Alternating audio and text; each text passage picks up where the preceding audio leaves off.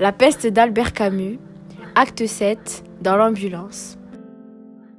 Deux heures après, dans l'ambulance, les lèvres cireuses, le souffle saccadé et court, écartelé par les ganglions, tassé au fond de sa couchette, le concierge étouffé sous une pesée invisible, comme si quelque chose venu du fond de la terre l'appelait sans répit. Sa femme pleurait. N'y a-t-il donc plus d'espoir, docteur? Je lui ai dit, il est mort. Naturellement, vous savez ce que c'est, Rieux. Non, Castel, j'attends le résultat des analyses. Moi, je le sais, et je n'ai pas besoin d'analyse. J'ai fait une partie de ma carrière en Chine et j'ai vu quelques cas à Paris, il y a une vingtaine d'années. Seulement, on n'a pas osé leur donner un nom sur le moment. L'opinion publique, c'est sacré. Pas d'affolement, surtout pas d'affolement. Et puis, comme disait un confrère, c'est impossible, tout le monde sait qu'elle a disparu de l'Occident. Oui, tout le monde le savait, sauf les morts.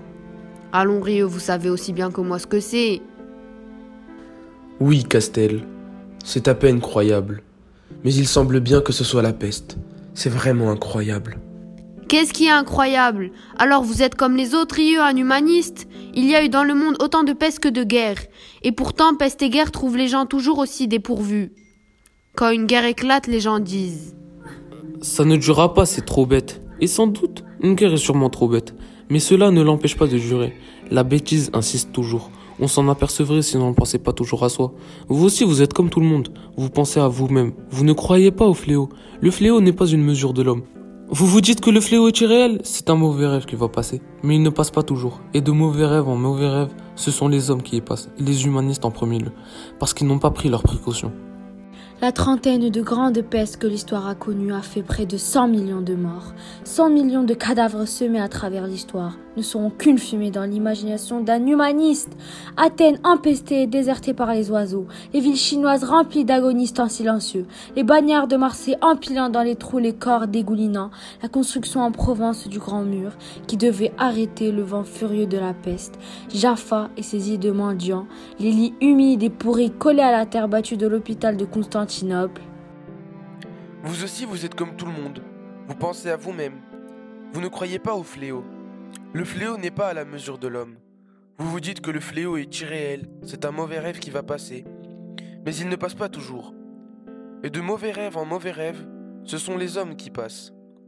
Et les humanistes en premier lieu, parce qu'ils n'ont pas pris leurs précautions.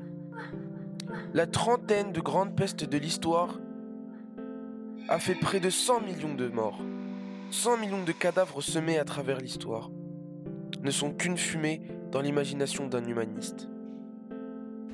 Les malades tirés avec des crochets, le carnaval des médecins masqués pendant la peste noire, les accouplements des vivants dans les cimetières de Milan, les charrettes des morts dans Londres épouvantée, et les nuits et les jours, remplis partout et toujours du cri interminable des hommes.